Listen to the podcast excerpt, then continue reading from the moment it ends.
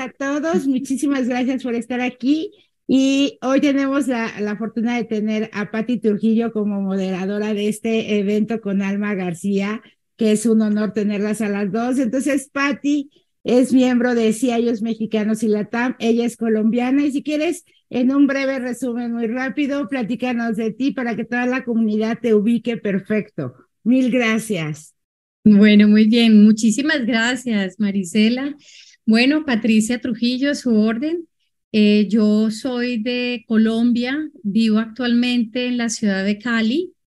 Trabajo hace muchos años ya. Es que dijimos mejor no decir los años, pero bueno, tengo 32 años de trabajar con el grupo Cartones América. Esta es una compañía dedicada a la producción de papel y cartón corrugado. Tenemos presencia en seis países de Sudamérica y nuestras oficinas principales están aquí en Cali, Colombia.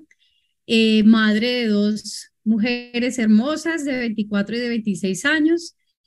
Y me considero perruna a morir. Vivo actualmente en la ciudad de Cali con tres hermosos perritos.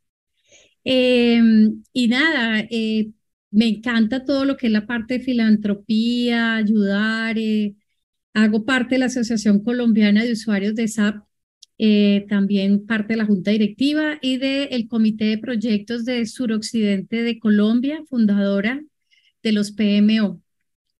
Eh, bueno, ese es a grosso modo Patricia Trujillo, pero nos vamos a centrar en nuestra invitada especial para hoy. tengo el honor de presentarles hoy a una persona muy especial. Se las presento a Alma Rosa García. Eh, Alma Rosa hoy nos trae una charla que yo considero que son de las más importantes que los CEO podemos tener y es esa mancuerna que debe haber entre el CEO y el, y el, y el CEO para lograr el éxito en las organizaciones. Alma Rosa es licenciada en Administración de Empresas del Instituto Tecnológico Autónomo de México y tiene una especialización en finanzas. También tiene una maestría en negocios, un MBA de la Universidad de Texas. Ha estudiado áreas de desarrollo humano y tiene una maestría en programación neurolingüística, de acuerdo al Instituto Mexicano de PNL.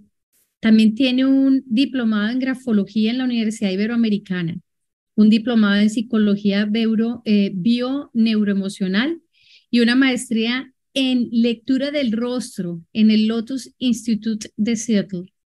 Eso me pareció espectacular. O sea, es un complemento de todo. Alma Rosa también se ha desempeñado en varios puestos directivos en empresas mexicanas, directora general del grupo Cinemex, siendo la primer mujer en ocupar este puesto en Latinoamérica y vocera de la Cámara de Industriales del Cine, directora general adjunto de Tiendas 3B, directora general de Alta Retail, es la directora de franquicias para Circle K México y la directora general de Cielito Querido Café.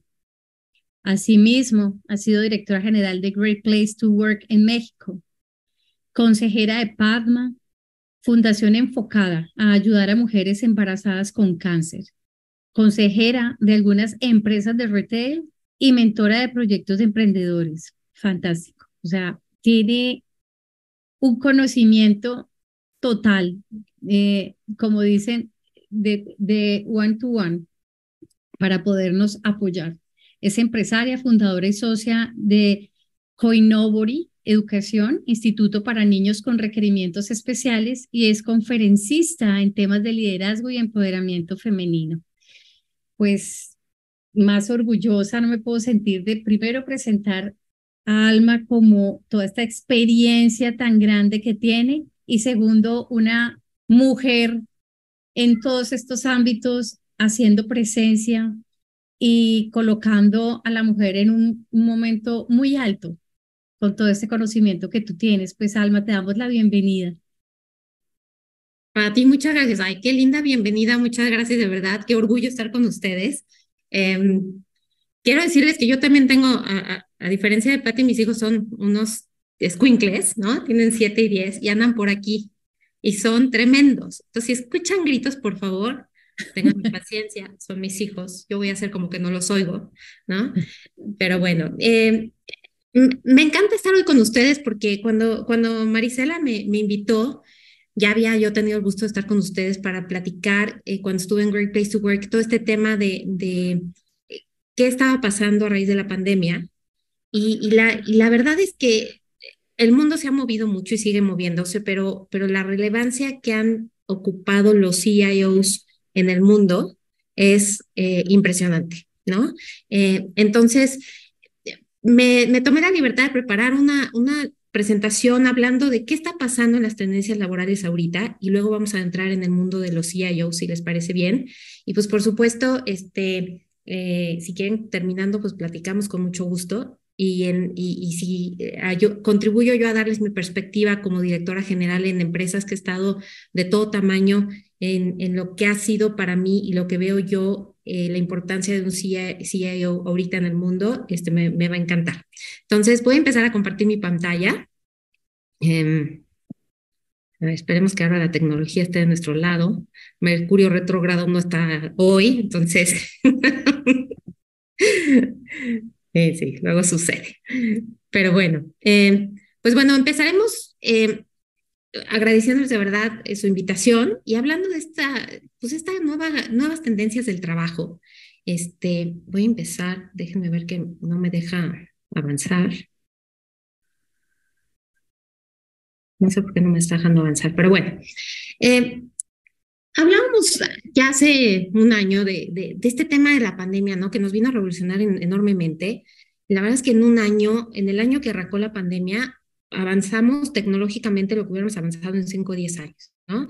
Eh, eh, hubo un cambio radical en el comercio electrónico, todos los centros de trabajo se tuvieron que digitalizar, este, la redistribución del capital humano fue importante, este, todos nos fuimos a nuestra casa, otros se quedaron en manufactura, etcétera, etcétera, pero la, real, la realidad del, del trabajo cambió.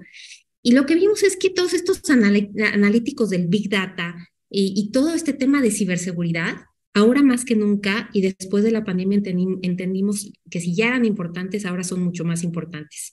Eh, encontramos que hay siempre nuevas formas de comunicarse, ahora la comunicación es digital y sobre todo que hay y siempre van a haber nuevas formas de acercarnos a nuestros clientes.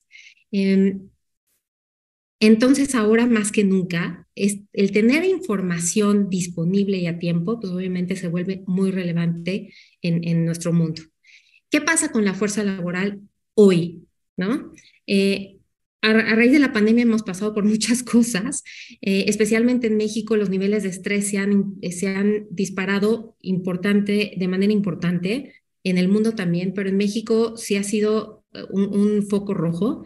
Eh, empezamos el primer año se incrementaron 8%, el segundo año fueron al 12% y así, ahorita los niveles de estrés no han bajado en, en la población mexicana. ¿No? Eh, en el mundo, y sobre todo en Estados, en Estados Unidos y en Europa, se ha dado esta parte de la gran renuncia, este fenómeno donde precisamente ejecutivos de alto nivel empezaron a renunciar simplemente porque ya estaban cansados de, del estrés y, de, un agotamiento que los trajo todo el esquema de la pandemia. Entonces empezaron con este tema de la gran renuncia, que ahorita muchas de las empresas están todavía lidiando con ese tema. En México estamos empezando a ver ya movimientos importantes en, en este sentido. Eh, con decirles que el año pasado ya cerramos con un índice de rotación voluntaria en México de casi el 18%, cuando Nunca lo habíamos tenido así y si comparamos con países como ejemplo de la OCDE, están apenas en el 10%. ¿No? Entonces ya nos empiezan a preocupar estos movimientos, pero lo que, lo que está pasando ahora ya es que es una nueva modalidad, es esta parte de la renuncia eh, silenciosa y del quick quit, ¿no? Que son dos cosas diferentes. Esta renuncia silenciosa y principalmente se da en las nuevas generaciones, es de que entran a trabajar a algún lado y de repente se desaparecen y sobre todo más si hacen home office, no renuncian, ya no los localizas y, y, y, se, y ya se fueron, ¿no? Y es una tendencia que se está dando en los jóvenes. Pero sobre todo, lo que está sucediendo ahorita es este quick quit, que es a nivel mundial, los jóvenes de la generación, no tanto millennial, pero la que sigue, que es la Z, y que es la que, es la dueña ahorita del movimiento tecnológico, eh, no está aguantando mucho tiempo en los trabajos. Entonces, si de por sí teníamos a unos millennials que rotaban mucho, ahora lo que está sucediendo con las nuevas generaciones es que eh, no llegan ni al año y renuncian. Y esto es un importante costo para todas las organizaciones y para todos los equipos, ¿no? También vamos a ver que obviamente las demandas de, las habilidades eh, tecnológicas y, sobre todo humanas está en crecimiento. Antes hablábamos de estos soft skills, de esto que teníamos que tener todos los directores, todos los líderes, este, pero era más un liderazgo por objetivos, un liderazgo por, eh, por, por cumplir, comprometido, etcétera. Y ahora las habilidades y lo que se espera de los líderes en todo sentido y más siendo CIOs, e CIOs es completamente diferente. Ahora se esperan habilidades no solo tecnológicas, sino humanas.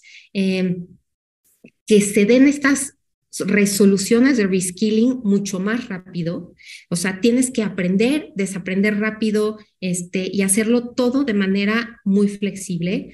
También, eh, eh, ahora que dije flexible, esta flexibilidad y esta autonomía laboral es importantísima en las organizaciones y por eso también el, el puesto de un CIO en una organización es muy, muy importante porque lo, eh, son los que nos permiten muchas veces tener esta flexibilidad y esta autonomía, ¿no? Em, y bueno, dados los niveles de estrés que les comentaba, pues obviamente todo este tema de importancia y, bienestar física eh, en el colaborador han resuelto eh, un punto central y las nuevas tendencias laborales en el mundo. Y sobre todo estamos hablando de que lo que se busca en los líderes de aquí hacia adelante, no importando en qué área están en una organización, es un liderazgo empático.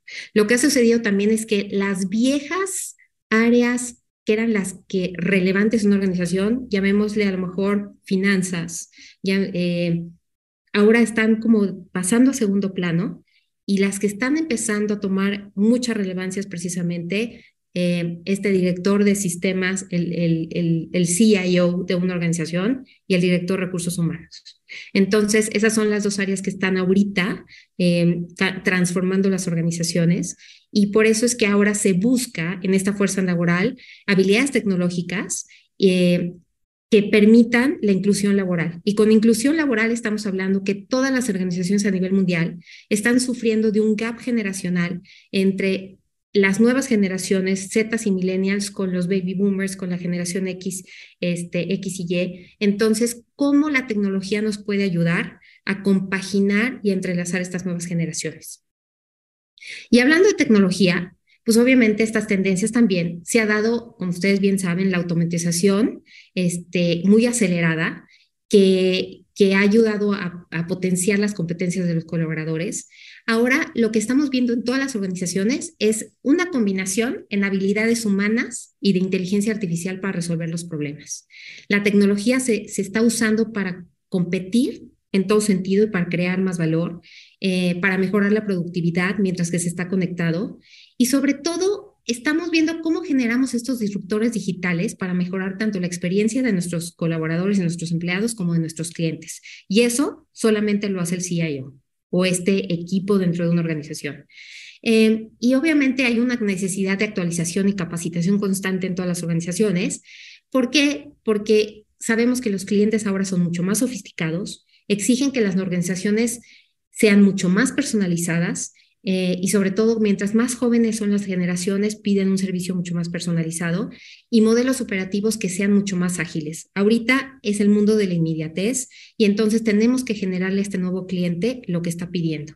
Y sobre, sobre todo ver cómo la se está buscando que la tecnología ayude a simplificar flujos, a proceso y automatizar todas estas tareas de bajo valor para que el colaborador se pueda enfocar y ser mucho más productivo. Entonces surge una generación de una cultura digital completamente diferente que hace tres años no existía. En términos de hablando, ¿qué se espera de los líderes? No importando en dónde estés y no importando qué nivel de líder eres, porque sabemos que hay los líderes informales de, a todos los niveles, que son aquellos que jalan, seducen a la gente, que son aquellos que, que no necesariamente tienen que tener el puesto pero ahora se está buscando que estos líderes sean centrados en la persona, que sean empáticos, eh, que tengan esta agilidad digital. Por eso es importante también, y, la figura de, la, tecnología en la organización cobra mucha relevancia porque ahora todo líder tiene que tener conocimientos digitales. Em, también son líderes que permitan la diversidad para contribuir con los sectores e industrias afectadas. ¿Y esto a qué, a qué me refiero? En México, sobre todo, en estas industrias STEM, en donde ustedes están, donde hay pocas mujeres, eh, tenemos que incorporar a las mujeres dentro de estas industrias, pero sobre todo recobrar a las mujeres que perdimos en las industrias que eran preponderantemente femeninas. Si hablamos de, el sector salud, del sector servicios, del sector hospitalidad, perdimos a muchas mujeres en la pandemia porque se vieron obligadas a quedarse en casa al cuidado de los hijos y a ser maestras, mamás, este, amas de casa, etcétera, y ya no volvieron a la fuerza laboral. Entonces, estamos perdiendo muchas mujeres a nivel mundial y sabemos que el liderazgo de la mujer siempre contribuye a generar un equilibrio en la organización y esto conlleva a muchos factores financieramente que impactan a la, organización como menor rotación, etcétera, ¿no? Entonces sí tenemos que empujar a que si nuestros equipos, como, ustedes en su posición como, como eh, directores de, sistemas, tienen que empujar a generar mucho más mujeres dentro de su entorno porque está comprobado que generan un cambio sustancial en las organizaciones. También hay un empuje del nuevo líder a un aprendizaje rápido que sea que adopte rápidamente el cambio, que sea flexible, que tengan esta parte de agilidad emocional. Y esto, en este sector, sobre todo, y, seguramente van a estar de acuerdo conmigo, o a lo mejor no, pero a mí siempre mis directores de sistemas en las organizaciones, siempre me han tocado ser personas que no se le da mucho eh, la sociabilidad, ¿no? Suelen ser como más estructurados, como más callados, más reservados, eh, más de procesos, les cuesta un poco más el, cambio flexible. Entonces, ahora estamos por todo, por todo lo contrario. Tenemos que buscar ser abiertos, ser flexibles, ser dinámicos, eh, eh, buscar la innovación todo el tiempo, pero sobre todo estar muy cercanos de las personas y desarrollar esta agilidad emocional que es cómo leo lo que está sucediendo en mi equipo de manera muy rápida. Tener un compromiso con el aprendizaje continuo, generadores de confianza. Eh, sobre todo a nivel seguridad de datos, pero también generadores de confianza en, en, las, en la gente, en la organización. Y un líder también eh, tiene obviamente que priorizar el bienestar emocional de, de todo su, equipo. Entonces, aquí, fíjense, lo que estamos viendo es qué vamos a esperar de este año, ¿no? A nivel mundial está la tendencia de generar culturas de confianza. Eh, atrás se quedaron las altas jornadas, esta productividad medida por horas, ahora se va mucho por objetivos, el talento valorado por objetivos específicos eh, y sobre todo tener esta flexibilidad con tiempos de equilibrio de vida y trabajo. Les hablaba yo del quick quitting. Este, ahorita ya la antigüedad se vuelve un beneficio sin valor agregado para los jóvenes. O sea, el que tú les respetes la antigüedad, etcétera, ya no les importa. De hecho, las, ya las tendencias también en términos de, de qué, qué prestaciones le voy a dar a mi personal si es joven es radicalmente diferente a que le voy a dar a, uno de la generación X o uno de la generación, un baby boomer, etcétera, ¿no? Ahora están, están viendo temas como vacaciones flex, generación flex. Todo es flex, todo es flexible, ¿no? Entonces yo puedo tomar mis vacaciones cuando yo quiera, como yo quiera, en el punto yo quiera, quiero trabajar donde yo quiera, como yo quiera, en mi casa, este, ¿no? A mí solamente pídeme qué quieres y yo te lo hago. Eh, también se da una exigencia importante mayor a las organizaciones, donde se busca ya eh, a nivel social, que las organizaciones contribuyan con el ambiente, pero que también contribuyan con la diversidad e inclusión, pero que también contribuyan con las mujeres. Entonces, está ya mucho más exigencia en los líderes en ese sentido, de ser mucho más incluyentes y, ver y poner a la persona en el centro. Y sobre todo, vienen nuevas formas de, de medir la productividad. Ya los KPI son completamente diferentes. Tenemos que pensar afuera de la caja y tenemos que empezar a ver las cosas de diferente manera.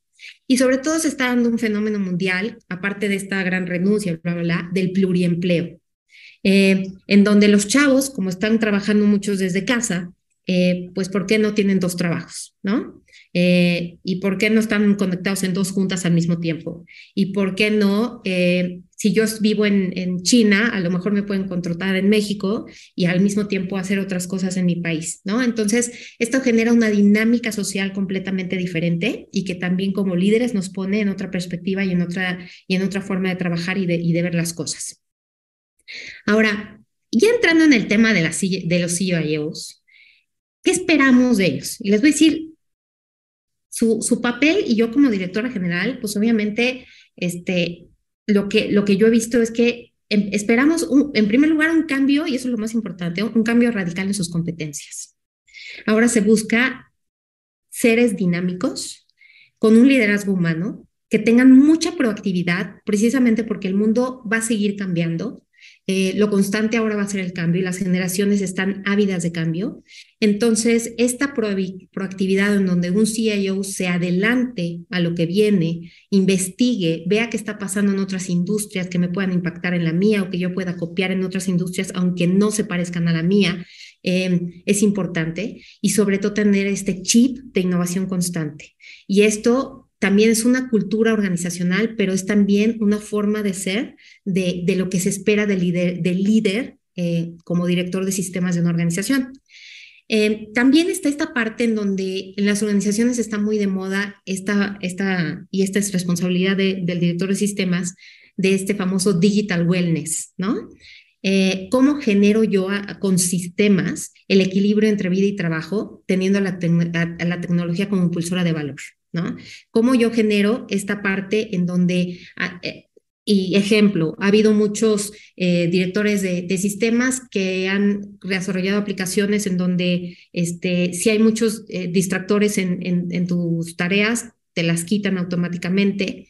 Y hablando de distractores, quiero decirles que en México, está comprobado ahorita, se hizo un estudio científico hace como seis meses, en donde decía que nuestro nivel de atención de los mexicanos eh, de enfoque completo en, en una cosa es de 21 segundos. Y ese es el enfoque que tiene un pez, ¿no? Eh, y cuando estoy hablando de enfoque es que si tú estás trabajando, cuando no te sonó el teléfono, cuando no te entró el WhatsApp, cuando no ya te entró el correo, ¿no?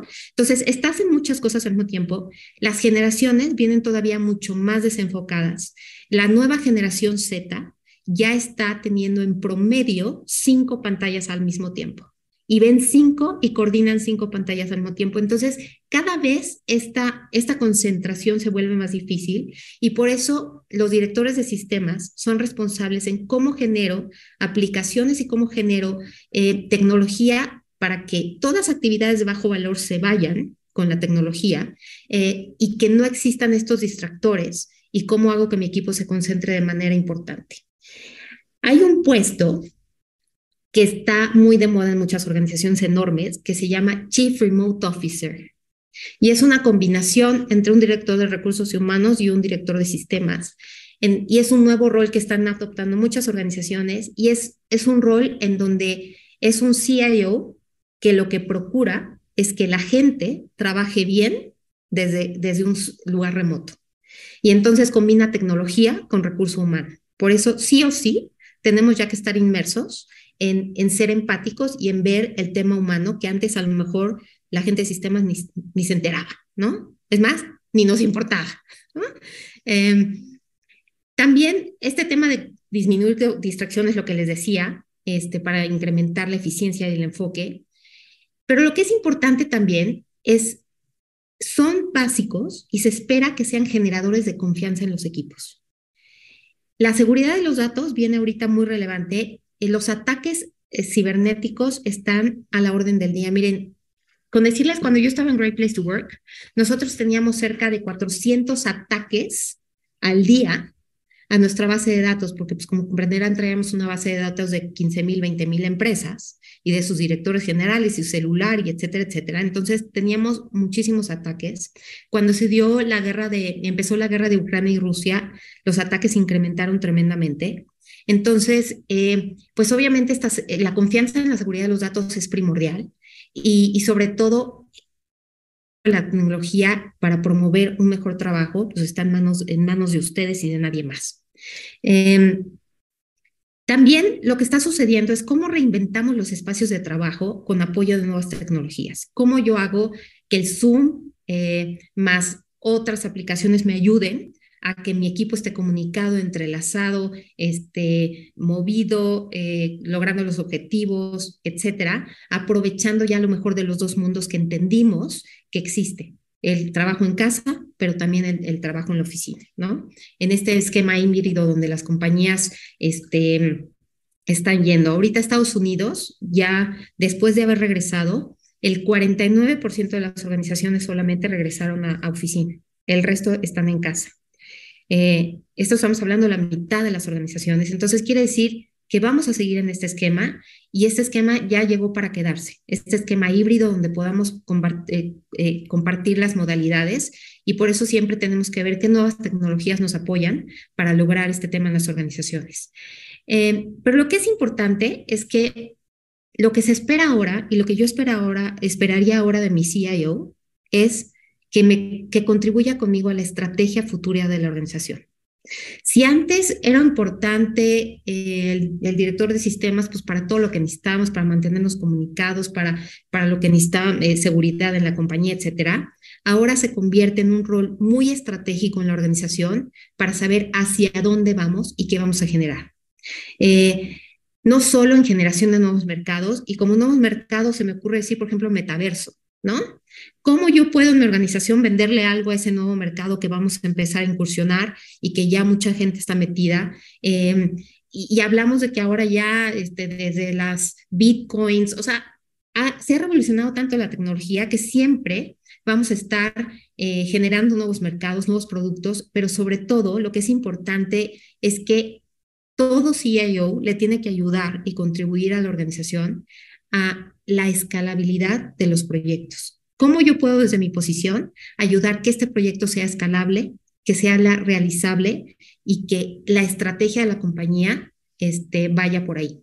Ya las estrategias de la compañía van, si antes la tecnología era como una parte pues, fundamental, pero estaba como un, lado, siempre ahora la estrategia era siempre el análisis, el análisis financiero, este, qué productos íbamos a sacar a nivel mercadotecnia. Ahora siempre va enlazado con tecnología. Entonces, el rol cambia radicalmente y se espera que este CEO sea muy estratega, muy innovador, muy proactivo y, sobre todo que se involucre en hacia dónde queremos llevar a la compañía y hacia dónde queremos ir, dadas las circunstancias del mundo y las nuevas facultades tecnológicas que existe allá afuera, ¿no? También pues con, contribuir, como les decía, a simplificar estos flujos, los procesos, automatizar tareas de bajo valor a la organización y eso agregar mucho valor a la organización también. Em, y esta parte que es bien difícil, que hasta ahorita los de recursos humanos no han logrado hacerlo, que es cómo concilio las generaciones, las diferentes generaciones a través de la tecnología, ¿no? Y en muchas organizaciones lo que se ha visto es que por iniciativa del CIO, lo que se ha dado es que las nuevas generaciones, que son los que están más empapados con la tecnología, son los que están generando estos comités de, tecnología y de transformación en las organizaciones comandado por el CIO, y están trabajando para enseñarles a las viejas generaciones o a las generaciones más antiguas cómo empaparse con la tecnología. Entonces, cómo a través de la tecnología podemos conciliar las diferencias y, hacer que todos trabajen juntos, ha sido una tarea muy especial también y que muchos CIOs las, han adoptado y las han hecho suyas y han, cobrado mucha relevancia en las organizaciones. Em, como les decía, esta generación constante de nuevos mercados y productos dentro de la virtualidad es importantísima porque esto vino para quedarse y no va a parar, ¿no? Entonces, ¿cómo, si yo ya haciendo lo que hago, ahora cómo puedo hacer para dentro, dentro de lo que yo sé y mi expertise, contribuir, contribuir para que la empresa venda más, generar un nuevo producto, generar, pensar fuera de la caja y hacer cosas diferentes. Em, también lo que es importante, y, hablamos de la inmediatez, es cómo generar esta información en tiempo real. Y esta es labor que se espera ahorita de todo CEO y que yo esperaría, es tener la información verdadera en tiempo real que me permita tomar decisiones, pero sobre todo que me permita, con este tema del Big Data y del Data Analysis y etcétera, que me permita entender y pronosticar los hábitos de consumo de mis clientes para que pueda yo fidelizarlos. Fidelizar a un cliente en estas épocas es mucho más difícil que hace dos años. Entonces, ¿cómo logramos a través de la tecnología engancharlos, cazarlos y que se queden con nosotros? Es un reto que está sucediendo en muchos lados y que, y que es también parte, por eso ahora un CIO ya se mete hasta en eso, que antes era a lo mejor el departamento de mercadotecnia que veía los programas de, de lealtad y fidelidad, ahora el CIO está involucrado porque tiene que ver mucho con el desempeño tecnológico de la organización. Eh, se espera una disrupción constante para adoptar nuevas formas de trabajo. El uso ahora de esta parte de machine learning, de la inteligencia artificial para optimizar prácticas comerciales, para mejorar la experiencia del cliente, pero sobre todo que sean promotores e impulsores de una nueva cultura digital. Eh, no olvidemos que tenemos como líderes, no importando, y sobre todo ustedes que están como líderes de sistemas, tienen ya que empezar a, adoptar prácticas humanas, flexibilidad y sobre todo innovación constante. No nos podemos quedar quietos, necesitamos ser mucho más dinámicos eh, y mucho menos estructurados. Em, los enfoques que vienen ahora en el 2023 hacia adelante, como competencias, esa parte que se, que, se llama eh, ya, ya, cómo las empresas están buscando a su gente es a través de la tecnología, a través de las redes sociales. Eh, se buscan ya otras competencias radicalmente diferentes. Entonces, todo eso viene un, dinamismo completamente diferente y que obviamente va de la mano con el director de sistemas de una organización. Eh, se espera y viene como un enfoque importante en las organizaciones este lifelong learning, que es fomentar en la organización una formación y aprendizaje, continuo, porque tenemos que ir aprendiendo, desechando, aprendiendo, desechando, ¿no? Y esto junto con la tecnología, si no, si no generamos esa flexibilidad en nuestros equipos, empezando por el equipo de sistemas, eh, se empieza a volver un equipo mucho más un embudo, ¿no? Un, un, un, cuello de botella y no logramos ayudar a la organización que se transforme rápido. Eh, también empieza un muy relevante el tema de diversidad e inclusión que estén casados con el propósito de la organización. Y quiero decirles que los futuros CEOs, los futuros directores generales, eh, se busca que tengan competencias humanas, financieras, pero sobre todo tecnológicas. Entonces, si ustedes como directores de sistemas empiezan a afinar sus, sus habilidades humanas y aparte hay como la cereza del pastel, habilidades financieras, yo creo que ya están del otro lado, ¿no? Eh, porque el mundo ahorita yo creo que es de ustedes la verdad. Eh, y sobre todo la, generación de diferentes modalidades de trabajo está como mucho enfoque ahorita. La tecnología tiene un rol principal ahí. Cómo generamos esta flexibilidad y cómo generamos nuevos roles de trabajo alrededor de ella. Eh, la cultura de confianza e innovación está en, o sea, en moda en todas las organizaciones. Cómo generamos confianza e innovación. Y sobre todo este bienestar personal que estamos buscando en el mundo y en conclusión, liderazgos humanos sin que suene a López Obrador, ¿no? Entonces, ¿cómo generamos estos, estos eh, directores de sistemas que realmente procuren a la persona, pero que también procuren a la máquina, pero que también procuren la innovación? Entonces, creo que hay mucho que trabajar y mucho que empezar a desarrollar y sobre todo en las nuevas generaciones este, para avanzar. Entonces, como conclusión, yo les diría que el foco de las empresas ahorita va a estar en la innovación y la transformación, ay, ya me fui, perdónenme, en la transformación digital. Si bien nos transformamos, vamos a seguir transformándonos, pero sobre todo generar en un ambiente de alta confianza. Las habilidades y las competencias, créanme, están cambiando todos los días. Entonces, tenemos que estar muy pendientes y muy flexibles de qué es lo que se necesita, porque las nuevas generaciones exigen nuevas formas de trabajo. También eh, hay ahorita ya nuevos roles en las organizaciones. Todo este, por ejemplo, si hablábamos antes de esta parte de change management que les correspondía a recursos humanos, ahora le está correspondiendo al director de sistemas, ¿no? Entonces, eh, ¿qué productos surgen día a día a raíz de, de, la tecnología? Ver que la velocidad y las formas disruptoras de comunicación son muy relevantes para ganar mercado. El que comunica primero es el que, antes era que pega primero, pega dos veces, ahora es el comunica primero, comunica, ¿no? Y lo, lo hace rápido y efectivo, es el que gana más mercado. Em, entonces, la verdad es que ahora los directores de sistemas se, se convierte en un rol fundamental para el cambio. Y como yo les decía, y si ustedes logran incorporar el liderazgo humano, la flexibilidad, yo creo que podrían convertirse fácilmente en los nuevos CEOs del mundo, ¿no? Porque la verdad, este, ahora los CEOs serán van a ser claves para esta estrategia y esta escalabilidad en las organizaciones. Yo siempre he dicho que la competencia del futuro es aprendizaje veloz y adaptabilidad. Te tienes que adaptar rápido, hacerlo rápido, este, no, todo es rápido ahora, ¿no? Y, y la verdad es que ahora lo que nosotros llamábamos antes un CIO, ahora se convierte en un Chief Inclusion Innovation Officer. Tenemos que estar pendientes de cómo tomamos nuestro rol para incluir a más gentes, para esta, contribuir con la parte humana, pero también en siempre innovar. Y y pues bueno, las organizaciones también deben de comunicar rápida, clara, profundamente.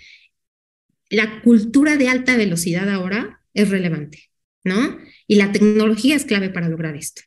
Entonces, la verdad, ahora, antes, cuando buscabas un trabajo, decían a ver tu experiencia, ¿no? Este, qué background traías, qué experiencia traías, qué habías estudiado. Y si ven ahora eso es importante, ha estado como un poco de lado porque ahora es más tu capacidad de aprender contra lo que sabes. Entonces, si tú ya sabes y eres capaz de aprender y desaprender, eso te da un plus este, enorme en las organizaciones, porque si lo que traen las nuevas generaciones es su capacidad de aprender, no tanto su experiencia, pero la capacidad rápida de aprender y de adaptarse. Eh, ahora el reclutamiento eh, está como les decía, basado en la habilidad de aprender rápidamente, en competencias tecnológicas 100%. Entonces, por eso es que ahora ustedes están en el ajo del asunto, ¿no? Ahora están de moda, es lo in. Este, y, la verdad es que las organizaciones siempre van a ser eh, responsables de diseñar un, un, lugar de trabajo que cultive el aprendizaje, la transformación y sobre todo la transformación tecnológica continua. Entonces, ahora más que nunca, el rol de un CIO se convierte en una pieza fundamental para el cambio, para tener la inclusión y sobre todo para la transformación rápida de la organización, que es lo que está exigiendo el mundo. Porque la habilidad ahora es aprender y es crítica y el trabajo ya no es un lugar, ya no es una oficina, el trabajo ya es una forma de vivir y una forma de adaptarnos a las cosas y eso es lo que tenemos que ver y cambiar el chip radicalmente. Y miren, yo iba a terminar ahí y de curioso me puse a ver y me di cuenta que curiosamente los hombres más millonarios del mundo todos están en tecnología, qué cosa. Este, y aparte todos son hombres, ¿eh? nos falta una mujer ahí, pero em, ahí es donde estos son los nuevos millonarios, del, si ya son ahorita, los nuevos millonarios del futuro es la gente que está empapada en tecnología, la gente que forma productos disruptivos a través de, de, la tecnología. Y pues ahí vamos a ver, ¿no? Este, como un Elon Musk, un, Jeff Bezos con Amazon, eh, este cuate de Alibaba, eh, Jack, ¿no? El, el, chinillo. Este, o sea, si ven todo este, todos estos hombres que tenemos aquí en pantalla, son hombres que le han apostado por ser disruptores tecnológicos, por apoyarse en la tecnología, por generar una estrategia basada precisamente en el cambio tecnológico y que han modificado y roto paradigmas en cómo vivimos y tenemos la experiencia como clientes y como organizaciones. ¿no? Está el de Oracle, está Google, está Microsoft. Entonces, si ven, parece mentira, pero de los top 10 empresarios más exitosos del mundo, la mayoría tienen que ver con tecnología. Entonces, ahí es donde está eh, el futuro y el futuro del mundo. Entonces, si, si hablábamos que en el, en el año de pandemia cambiamos lo que debimos haber cambiado en 10, el mundo cambiará en los siguientes 10 años más que en los últimos 200. ¡Qué espanto! ¡Qué espanto! ¿No? Y eso va a estar en sus manos, en, en las manos de los directores de sistemas porque son los que van a cambiar la dinámica de las organizaciones y son los que van a poder hacer la diferencia en el mundo de mañana. Por eso es imperante y es súper necesario que se adopten nuevos liderazgos, que no, no, o sea, no es, ya no es, ya no hay cabida para los liderazgos hora banca, los liderazgos de antes que estén muy, muy hechos a la antigua. Si ahora es importante que un director general tenga un liderazgo mucho más dinámico, mucho más humano, el director de sistemas va a ser el doble, ¿no? Y estos nuevos roles sociales que han surgido desde que están todos basados en la tecnología y que aparte a mí me sorprende que son los que están comandando el mundo, ¿no? este, y que hablamos de los influencers, los community managers son ahora los que mueven las marcas, son los que mueven el mercado, este, los, los data scientists, los que ven machine learning, los que hacen data mining, los que ahora se están involucrando en metaverso, el cloud management, eh, en salud, todos los que están viendo cibersalud, le están transformando la, la, la salud del planeta, la tecnología en, en, rescate de las áreas verdes.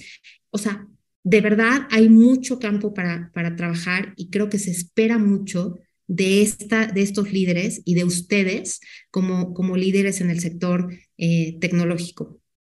Porque la verdad es que el futuro va a ser de aquellos que usen las herramientas tecnológicas, que sean disruptivos, que logren comunicarse ágilmente, que, que fomenten sobre todo nuevas formas y competencias en sus equipos y que mantengan como competencia principal, lo he dicho mucho, la flexibilidad, la adaptabilidad, pero sobre todo la conciencia humana. El mundo necesita líderes que veamos por el mundo, que veamos por, ya dejemos de ser eh, un mundo tan egoísta y que voltemos a ver un mundo mejor y eso está mucho en sus manos, ¿no? Entonces, la verdad es que creo que tienen todo para adelante y que creo que ahora más que nunca, un director general, si en alguien yo me apoyaría el día de hoy, es en mi director de sistemas. Entonces, pues muchísimas gracias. No sé si tengan dudas, comentarios, este. Pues Alma, Dios mío, aquí este tema súper álgido, pero tan importante en las organizaciones. Has tocado unos puntos súper importantes y de verdad que te agradezco muchísimo porque más allá de, de, de, la expectativa que se tiene ese rol del CEO con el CEO, es todo lo que se espera de nosotros los que estamos sentados en esta silla y son los retos día a día. Y hablabas varias veces de un tema que me pareció súper interesante, es el tema de la comunicación. Eh, el, el adoptar tecnologías en el momento de la pandemia para poder que las compañías en todos esos puestos híbridos siguieran trabajando, me parece que ha sido también un, un punto que ha puesto la comunicación a prueba. Sí, claro. muchas de las charlas eh, donde uno tiene así, eh, el no prender la cámara da la sensación de que se rompe esa comunicación. Entonces, eh, lo que tú decías es muy cierto. Nos toca pensar en esas tecnologías que le apunten a esta nueva generación que ellos no les gusta sino chatear, todo es por el chat, ellos no les gusta prender la cámara, ellos no les gusta hablar. Y otras generaciones que tienen que combinar mucho más antiguas, en donde a uno le hace falta ver las personas, saludarnos, tener el café al lado, ¿cómo estás? O sea, ese tipo de cosas, tú lo tocaste y es muy cierto. Tenemos, tenemos esa meta que tenemos que entregar esas tecnologías para generaciones que son combinadas, pero que también mejoren esa calidad porque realmente lo que estamos usando es impersonal. Claro. Entonces, eh, el tema de la comunicación que tocaste me pareció supremamente importante. Pues no sé si, si mis compañeros, alguno tiene alguna pregunta, pero yo quedé súper impactada con toda esta información y con, y con todo esto que tenemos que trabajar día a día constantemente, como nos estabas explicando. Ese nivel de liderazgo que tenemos que tener para empujar dentro de la compañía. Sí, ¿sabes por qué, Pati? Antes, de alguna manera, eh, como si se esperaba del director de sistemas que apoyara a la, a la generación de sistemas, tener a la compañía bien comunicada, segura, este, en términos de, de ciberseguridad, este, que los sistemas fluyeran, que no, las máquinas no se atoraran, ¿no? Y era como un rol muy, muy mecánico, muy, ¿no? Este, pero ahora no, ahora el, el director de, de sistemas se convierte en un rol, como decía, muy estratégico, en donde tiene que ir de la mano con director general de hacia dónde vamos a llevar a la compañía, cómo vamos a lograr la escalabilidad en el mercado que logramos tomando pie de la tecnología que hay, qué es lo que viene hacia adelante en, las, en otras industrias en el mundo que yo puedo adoptar para que esta compañía logre sus objetivos más rápido, para que las nuevas generaciones se hablen, y ser inclusivos, para que podamos eh, llegar a más gente, para tener nuevas formas de comunicarnos allá afuera. Eh, en fin, la verdad es que ahora su, yo diría que su espectro de trabajo se amplió enormemente, pero también tienen muchísima responsabilidad encima, porque ustedes son los que van a comandar muchos cambios en el mundo y si no lo hacen de manera consciente y de manera humana, también eh, puede haber eh, ahí muchos, muchas cosas que, que, al final del día no nos van a gustar, ¿no? Entonces, eh, por eso como, como líderes, empecemos por ser empáticos, eh, por ver el lado humano y por trabajar con nuestros equipos para empezar a crecer con una mejor eh, visión de líder hacia adelante como director de sistemas. Así es. Gary, eh, hola Gary. Hola, yo, yo tengo una pregunta. Por ejemplo, para todo ese proceso, creo que como que yo siento que a la mayoría de la parte de, de, TI como que nos está cayendo el 20, pero mucho mucho ayuda la dirección en el sentido de que en empresas muy grandes no lo sientan como todo iniciativa de TI, claro. porque allá es donde es, es muy difícil, porque como no viene de los dueños, como no viene de la dirección, eh, que atrapen el, el, cambio o el ajuste, ¿no? Quizás uno pues sí tiene como que mucha visión de meter pues, customer experience, o sea, todo el tema de cómo llegar al cliente de una forma mucho más rápido, transparente y objetiva, sin depender de un tercero que esté mediando como un vendedor. O sea, a nosotros nos, o sea, rápidamente nos cae el 20 de eso, pero ¿cómo? O sea, yo siento que, y en algunas eh, ponencias me ha tocado que pues debe ser core business, ¿no? O sea, la, o sea los, los dueños, la empresa lo está pidiendo, no es necesariamente iniciativa del área o el departamento de tecnología para que sea más fuerte el hecho de que pueda, pueda entrar en la organización, ¿no? Porque hoy, hoy, hoy es lo complejo, ¿no? Quizás las tecnologías están, pero implementarlas dependemos de que la gente se sume. Claro. Oye, Gary, a ver, yo te voy a contestar tu pregunta diciendo, a ver, sí, siempre es mucho más fácil cuando la cabeza está convencida y cuando todo viene desde arriba. Siempre, es más, yo te diría, hay que, hay que convencer es el de hasta arriba, siempre, ¿no? Este, y hay ahí la habilidad, y también yo siempre he dicho que el líder, o sea, el líder no es el que tiene el puesto, el líder es el que seduce, el líder es el que hace que la gente lo siga sin, sin tenerlos que invitar o sin tener que, que, que poner la, este, las reglas, ¿no? Entonces, parte de ir transformando tu liderazgo es parte de ir haciendo esta seducción en las demás gentes y cómo yo hago para que los demás me compren mi proyecto y para que mi cabeza de la organización, si no cree en esto, empiece a creer. Entonces, parte de las habilidades que también un líder tiene que empezar a desarrollar es cómo convenzo eh, a, mi jefe, cómo convenzo al director general, cómo convenzo a mi equipo que esto es lo mejor para la organización, ¿no? Y sé que suena fácil, no lo es, pero en la manera en cómo vas desarrollando muchas competencias y muchas habilidades va, mejorando la cosa. Pero sí creo que, que el director de sistemas tiene que, hoy más que nunca, estar muy pegado a la dirección general, ¿no? Y ser como cuchillito de palo, ¿no? Este, que no corta, pero que lata da, ¿no? Ahí, hasta que, hasta que se logre, ¿no? Porque sí, es, ustedes creo que tienen mucha responsabilidad eh, y creo que, que muchos directores generales todavía no lo ven. Correcto, muchas gracias, Alma. bueno, muy bien. Juan Manuel. Eh, hola Alma, buenas noches. Este, hola. Oye, bien, interesante la, la, presentación y no podría estar eh, más de acuerdo con los puntos que, que, tocaste eh, y, y, mientras te escuchaba me llegaba a mí pues dos reflexiones importantes. Una es, finalmente nosotros como CIOs de pronto tenemos ciertas restricciones y, y, pongo tres este, en específico que me gustaría oír tu opinión. De pronto el presupuesto es una, es una restricción porque quisiéramos hacer todo, pero eh, la tecnología tiene, tiene un costo.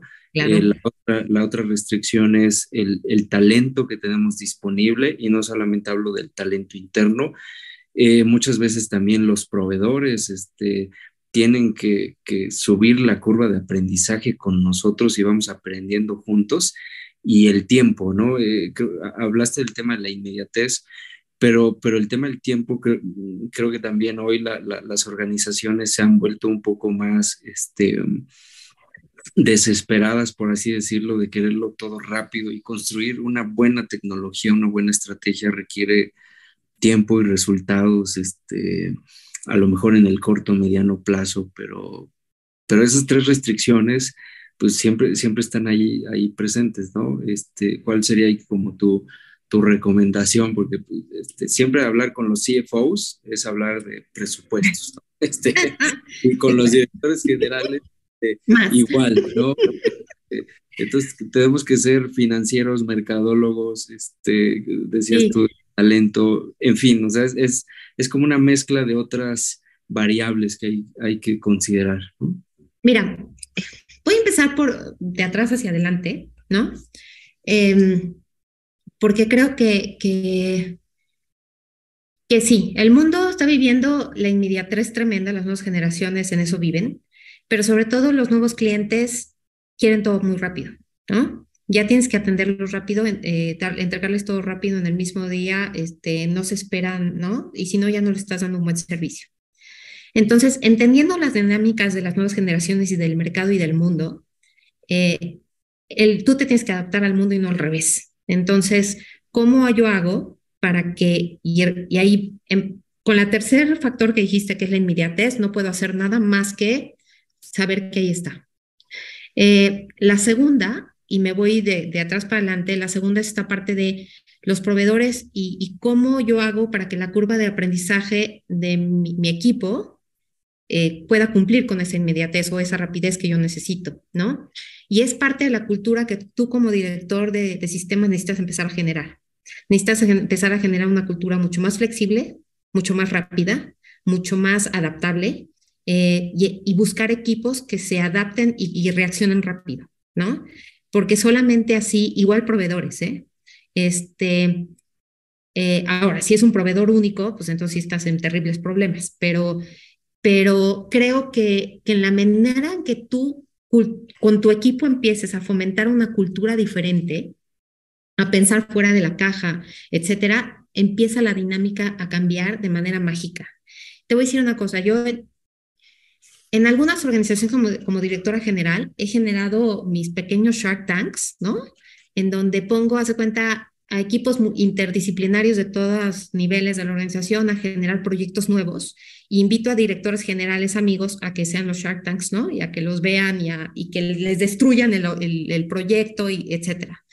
Pero lo que he logrado ver es que eh, una vez que le pides a la gente y la acostumbras a que piense fuera de la caja y a que, y que veas lo, con lo que tiene que trabajar, y ahí me voy al presupuesto, ¿Cómo puedo hacer con este presupuesto cosas diferentes?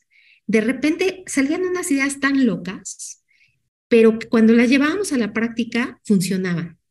Entonces, permitirse la adaptabilidad, la funcionalidad, la flexibilidad en el equipo, pero sobre todo es empezar a empujar a tu equipo y a tu misma persona a pensar fuera de la caja. Y te voy a decir una cosa, sí, siempre hay presupuesto restringido, siempre lo va a haber. Como director general, yo siempre limito presupuesto, porque si no, los sistemas vendría a venderme las perlas de la Virgen, ¿no? Pero lo que te voy a decir es que siempre hay, gracias a Dios, y ahorita los cambios tecnológicos se dan tan rápido, que siempre hay tecnología a la mano que puedas suplantar con otra mucho más barata.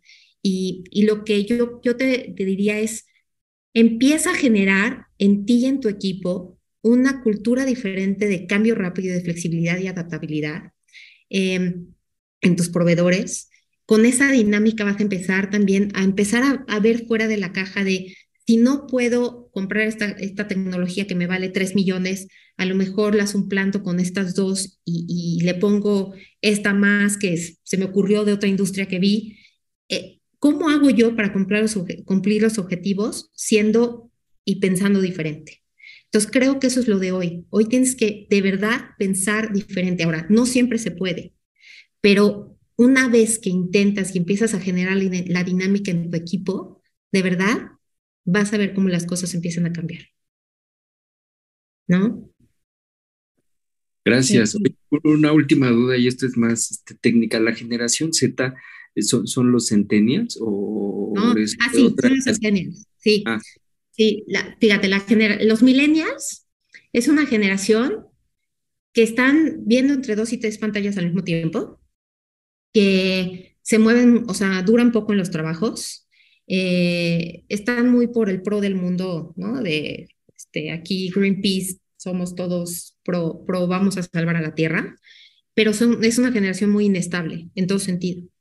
Este, la generación Z es una generación que ya viene con cinco pantallas, son nativos digitales. Eh, los, los millennials venían mucho como a, yo voy a ser mi propio jefe. Los Zetas ya vienen con una dinámica más de, estoy dispuesta a adaptarme a una organización siempre y cuando me den la flexibilidad que necesito. Y son mucho más conscientes, son mucho más autodidactas y son mucho más conscientes del propósito que quieren lograr, no nada más, o sea, claro que quieren salvar al mundo, pero eh, son mucho más eh, enfocados en, en, objetivos, ¿no? Eh, y la generación que le sigue son generaciones que vienen todavía mucho más tecnológicas, pero, pero también cada vez se, o sea, estamos como péndulo, estamos empezando un poco a regresar a, a esta estabilidad de, de, de querer realmente casarme con el propósito de organización. Wow. Gracias. Pero cada vez, cada vez son más rápidas. Entonces, nosotros nos tenemos que hacer más rápidos porque si no, o sea, hay choque, ¿no? Entonces, este, ellos tiene, se tienen que alentar un poco y nosotros tenemos que movilizarnos. Entonces, ahí es donde hay un punto medio. Mm.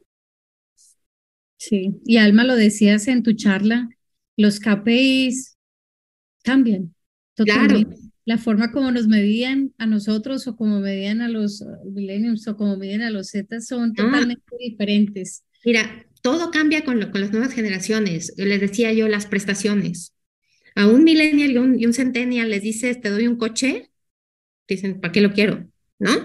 Este, te vamos a dar eh, préstamo para tu casa. Sí, y no quiero. no quiero comprar casa, ¿no? ¿no? A mí dame dinero para viajar, da, o sea, ¿no? Dame flexibilidad que yo pueda trabajar desde China, ¿no? Entonces, es muy diferente como tienes que llegar a uno y a otro. Y entonces, por eso ahora es tan difícil conciliar a las generaciones y trabajar con ambas, pero yo creo que sí se puede siempre y cuando encuentres la dinámica, ¿no? Sí, es, es, es un reto, es un reto que tenemos. Sí, sí. Aquí tenemos otra pregunta de Alberto Basurto y es, ¿qué porcentaje de los ingresos o el EBITDA es la que consideras adecuada para entregar como presupuesto a tecnología? De, no sé, eh, ¿quién, ¿quién, preguntó, Carlos? Carlos, eh, no, Alberto Basurto. Oye, Alberto, a ver, es que todo depende en qué trabajes, este, porque hay industrias que son más eh, exhaustivas en tecnología y que necesitan un presupuesto mayor, hay industrias que no necesitan tanta tecnología, este, hay industrias que necesitan muchísima publicidad y mucho exposure en, términos de medios digitales. Entonces, o sea, no sé, mira, generalmente, eh, o sea, yo vengo mucho del, del, del, retail, ¿no? Y en retail, este, no pasaba entre el 10 y 20% del EBITDA, ¿no? Eh, bueno, aquí Marisela siempre estaba restringida en donde ya estuvo, ¿no? no, pero pero, por ejemplo, como directora general de Cinemex, Cinemex era una compañía, cuando yo estaba, ahorita ya no, era una compañía muy eh, pro vanguardia en términos de digitalización. Yo fui la que transformó la, industria digital en, las, en, proyectores de 35 milímetros a proyectores digitales. Entonces, eh, gran parte del presupuesto se iba en la transformación digital de, de la industria, ¿no? Entonces, eh, todo depende. Las, yo te diría que más bien el retorno de inversión, lo que tienes que buscar en la tecnología es qué retorno sobre la inversión tecnológica estás teniendo. ¿Qué voy a ganar con esta inversión en tecnología? Y eso es lo que le tienes que vender a tu director general. Te va a costar, pero en números, ¿qué voy a lograr esto? Voy a lograr un nuevo producto, voy a ganar mercado, voy a este, agilizar, voy a, o sea, ¿qué voy a lograr con esto? ¿No? Y, y ese, esa cambia la dinámica también. Necesito, necesito tanto presupuesto porque quiero hacer esto, porque quiero este, actualizar las computadoras. O sea, no, véndele por qué y, cuál es tu propósito detrás de esto y qué vas a lograr y eso te va a facilitar mucho el camino. Entonces, darte un número, la verdad es que, eh, o sea, no me atrevería a darte un número porque depende mucho la empresa donde estás, este, y qué quieres lograr con la tecnología. En Cielito Querido Café era muy bajo el presupuesto, pues porque las, las cafeterías no necesitaban gran tecnología más que la aplicación de los clientes, este, y mucho exposure digital, entonces ahí era muy bajito, era, estábamos cerca del 4%, 3%, ¿no? Entonces, híjole, no, no sé qué decirte, este, ahora sí, me, no, sé. Sí, sí, tienes razón. Y Gary lo escribe también. Eso depende mucho de la industria, como lo dijiste tú. Sí, así Pues yo me disculpo que vamos unos minutitos adelante, pero está tan interesante que aquí vamos. Lo que sí, perdón, Pati, lo que sí, fíjense que ahorita me viene a la mente, estas nuevas generaciones están casadas con el propósito. Entonces, mientras tú le vendas a tu equipo un propósito, el equipo se va a quedar contigo, si el, si el propósito les hace sentido para su vida, ¿no? Y yo siempre, bien, cuando doy mis conferencias, siempre digo, a ver, no es lo mismo vender aparatos de sordera que darle la oportunidad a un padre sordo de escuchar el llanto de su hijo por primera vez. ¿no? Entonces, el propósito cambia radicalmente. Yo no vendo aparatos de sordera, yo vendo oportunidad de conocer el mundo, de conocer el, el, llanto, de un niño, los pájaros cantar, etc. Entonces, la manera en cómo tú logres encontrar tu propósito en la organización, el propósito de tu equipo, porque a lo mejor nuestro propósito no es ser sistemas, de tener todo al hilo. No, ¿cuál es tu propósito? Tú transformas la organización en una organización mejor para, ¿no? ¿Cuál es tu propósito? Y en la medida que tu equipo empiece a casarse con ese propósito y le haga sentido, créeme que estas nuevas generaciones se quedan, ¿no? Este, eh, y cómo ese propósito también se lo trasladas a tu director general. Entonces, eh, creo que también eso, eso hay que voltearlo a ver y no dejarlo a un lado. Mm, sí, de acuerdo. Bueno, tenemos otra pregunta. Tenemos a Carlos Ramírez, que también tiene aquí la manito levantada. Carlos, buenas noches.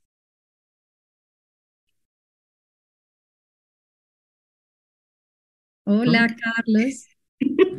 Hola, hola, buenas noches. ¿Cómo están? Muchas gracias. Hola, Alma, muchas gracias. Es que voy manejando y de repente como que se me cortó un poco la comunicación. Está bien, Carlos, con cuidado. Aquí, voy. Sí, por eso no prendo la cámara, para que no vean este, el tráfico de esta ciudad. Muchas gracias, Alma. La verdad es que ha sido muy interesante ver este panorama. Y voy, mi primer comentario es que, bueno, si tú no me hubieras dicho que estás hablando del CIO y solamente hubieras hecho tú el perfil, yo hubiera pensado que estabas hablando del CEO. Porque el CEO es como que lo que hacía antes y ahora el CI, y el CIO es lo que está haciendo ahora. Y tanto es así que hasta ahora monetizamos muchas de las actividades que hace el, CEO. Es más, yo vería como que el CEO pasaría a ser como, eh, sin, con todo respeto lo digo, como ser esa parte ya de ventas, más que ser la estrategia, porque todo lleva tecnología. Cualquier proyecto que pongamos ahora en la empresa lleva tecnología. Claro, claro. Y, esto me lleva a la otra parte de, de que efectivamente el CIO es un creador de oportunidades de la empresa a cualquier cosa que se le llame oportunidad. No solamente se trata de hacer negocio, tienes la oportunidad de darle comodidad a tus empleados, se hace a través de tecnología. Tienes la oportunidad de crear nuevos servicios a tus clientes, lo haces a través de la tecnología. Y así cosas tan sencillas como esas hacen que nosotros seamos como el visor eh, y estamos en el ojo del huracán en toda la empresa. Por supuesto, Carlos.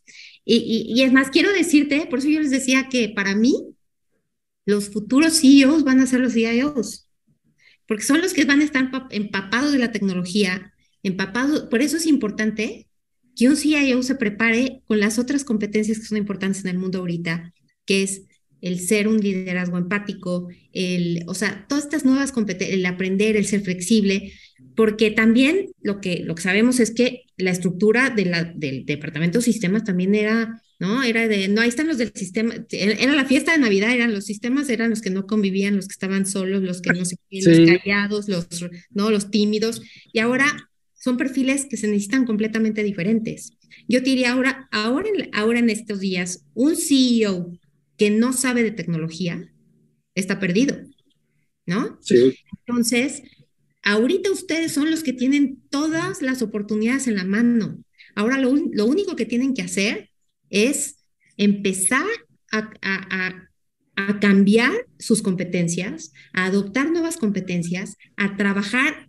Antes era muy de silos de aquí están los de recursos humanos, estos, estos de sistemas, estos de recursos humanos. Ahora no, ahora todo está interconectado en la organización gracias a, a sistemas y aparte está todo interconectado en el mundo gracias a ustedes. Entonces, ustedes toman un rol y tú como líder de sistemas puedes quedarte así o empezar a cambiar tus competencias para poder ser esa figura relevante que las organizaciones están buscando. Entonces, eso está en ti no en nadie más, porque, porque CIOs con estas nuevas competencias van a empezar a llegar. Sí, sí, totalmente. De hecho, de hecho, una sugerencia para mis colegas es que estudien algo como de coaching, precisamente enfocado a esta parte humana. Digo, yo ya lo hice y me ayudó mucho a ver esta parte no tecnológica y no técnica, y son herramientas que ayudan precisamente a toda esta gestión pues, del, del personal y totalmente introspectivo hasta para uno mismo. Claro, ¿no? Entonces, por eso les decía, estas, ya traen, ya traen ustedes estas habilidades técnicas, tecnológicas, este, su estructura mental ya está ahí, ¿no? Ahora, ¿cómo complemento con estas habilidades humanas, este, este sensibilidad humana que hay que, que, hay que procesar? Eh, ¿cómo, ¿Cómo contribuyo también con esta parte de innovación? Esta porque tienen que ser ustedes ya innovadores y proactivos, muy, muy. Eh, empezar a ser flexibles, dinámicos, empezar a pensar fuera de la caja. Y si a eso le sumas que aprendan un poquito de finanzas, ya la hicieron, ¿eh? Por eso les digo, ya están del otro lado. Sí, que, esa es otra, otra sugerencia para nuestra señora presidenta, que igual y nos puede organizar algún, algún curso o algo este, que sea de finanzas para no financieros, que seguramente nos, nos va a hacer mucha ayuda a muchos de nosotros. Claro que sí, estaría padre. Y, y, la última pregunta que tengo. Gracias, gracias, señora presidenta. Y la última pregunta que, que tengo, Alma, es: ¿qué nos recomendarías estudiar en esta parte, además de la parte de finanzas? Porque, pues, vemos que en tecnología ahora vemos másters en inteligencia artificial, máster en ciberseguridad, máster en IoT, en machine learning, ¿no? Y vemos muchas, muchas ramas que antes no existían, ¿no? Ves transformación digital, innovación, y dentro de toda esta gama, para, para seguir siendo eh, como, un, como un puesto generalista, que lo somos al final de cuentas, ¿qué recomendarías que, que estudiáramos? Pues mira, Carlos, te voy a contestar como contesté hace ratito, depende, ¿no? Eh, depende de qué te quieras especializar. Si tú estás en una industria que está enfocada al cliente, al consumidor final, este, pues obviamente yo me iría por algo que tenga que ver con, este, con todo este tema de, de community manager, de inteligencia virtual, de, de, metaverso para llegar con nuevos productos al cliente final. Pero si estoy en una industria que tiene que ver más con manufactura, con máquinas, pues me iría, o sea, tiene que ver mucho con qué quieras de tu futuro hacia adelante, dónde te quieres desarrollar. Pero lo que sí quiero decirles, lo que sí tienen que tener claro es su propósito y dentro de su propósito es qué quieren en la vida, ¿no? Sí, sí, claro. Y eso, y eso te va a dar muy mucha claridad de, dentro de todas estas nuevas dinámicas de, de, de, innovaciones, de nuevos puestos, de nuevos, como tú decías, maestrías y maestrías, maestrías, ¿cuál escojo? Bueno, entonces yo quiero ser el gurú de este metaverso, pues entonces me, me, clavo en metaverso, porque me hace sentido en lo que me gusta, en lo que estoy haciendo, en lo que, en lo que creo, pero depende mucho cuál sea tu propósito de vida y hacia dónde quieres llegar y en qué tipo de empresa quieres estar, ¿no? Este, la verdad es que la, la belleza es que ahora puedes estudiar tantas cosas y puedes saber de tantas cosas. Por eso te digo, lo importante es aprender rápido, desaprender rápido también lo que ya no funciona. porque a lo mejor también vas a de repente cambiar de trabajo, porque la vida sí te lo exige o porque la vida te da un vuelco y un empujón y, cambias y, tienes que tirar todo lo que sabías y aprender cosas nuevas. Entonces, esta, esta habilidad también de, de fluir, de soltar y aprender cosas nuevas, también es parte del proceso. Entonces, y eso a la gente de sistemas, y perdónenme, así suelen ser como un poco más rígidos. Entonces, por eso creo que yo empezaría, Carlos, por trabajar en mis competencias personales, en esta parte de conocerte a ti mismo, eh, trabajar bien con tu equipo, desarrollar esta agilidad emocional, estas competencias humanas, porque eso te va a dar un plus ya adentrando de muchos líderes, no solo en sistemas, de muchos líderes, punto, ¿no? Y de ahí eh, ir avanzando en, en, en, otras competencias que claramente el mundo está exigiendo. Entonces, este, pues yo te diría que estudia lo que, pues lo que, lo que te guste, lo que te apasione y para lo que quieras dedicarte, siempre y cuando lo hagas con, pasión y con gusto, creo que vas a ser muy bueno en lo que decidas. Sí, claro, muchas gracias. Sí, pues es que ahora todo se me antoja estudiar, ¿no? y es un gran Estás igual que yo. Cuando dices, sí, quiero inteligencia artificial, no, no, no, pero también quiero IoT, pero también quiero robótica. Y entonces dices, bueno, pues por dónde empezar, ¿no? Claro, es una decisión personal que definitivamente uno tiene que tomar. Y sabes que lo que es importante también, Carlos, es que entender, y eso, fíjate, como líder, entender que no puedes saberlo todo. ¿no? sí, claro, sí, no. Eh, generalmente muchos directores generales se ponen en la posición de, eh, sí, claro, no es que yo sé, y les da pena decir, de eso no sé, ¿no?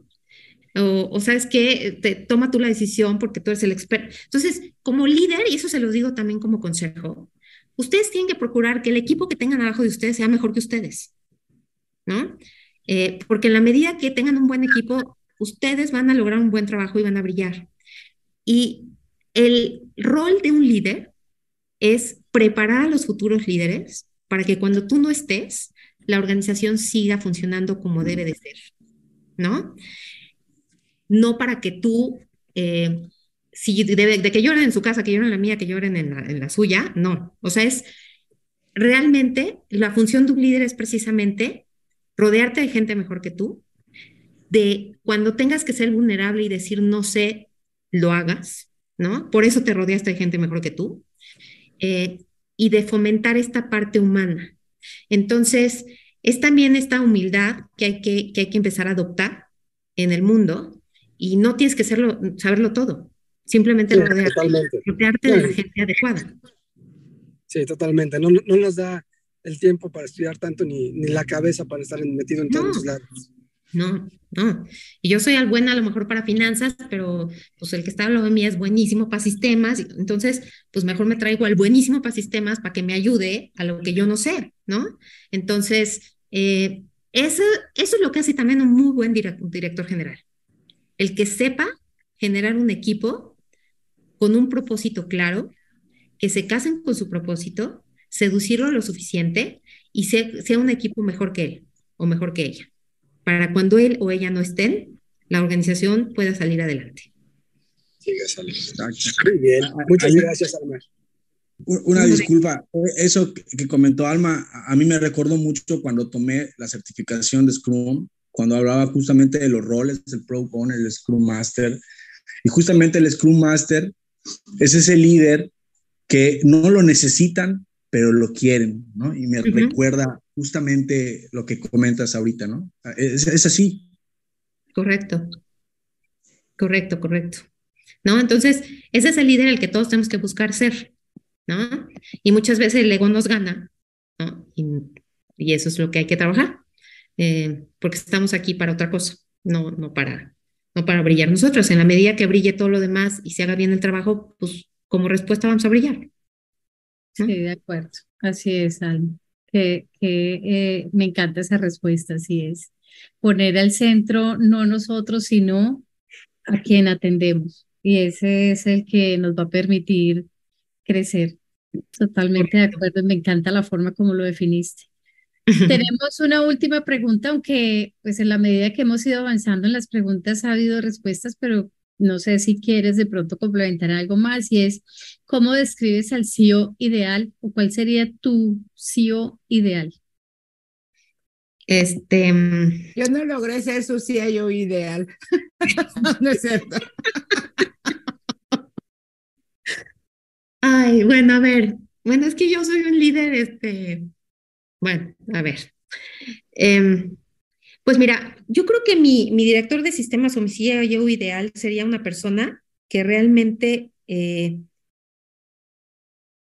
fuera muy visionaria, que no le diera miedo pensar fuera de la caja, que, que me aportara realmente y creo que lo importante y el valor de los equipos, por eso les digo, también depende de qué tipo de líder eres, pero creo que el valor es cuando tienes un equipo que te dice no, no estoy de acuerdo, no creo que debes ir por aquí.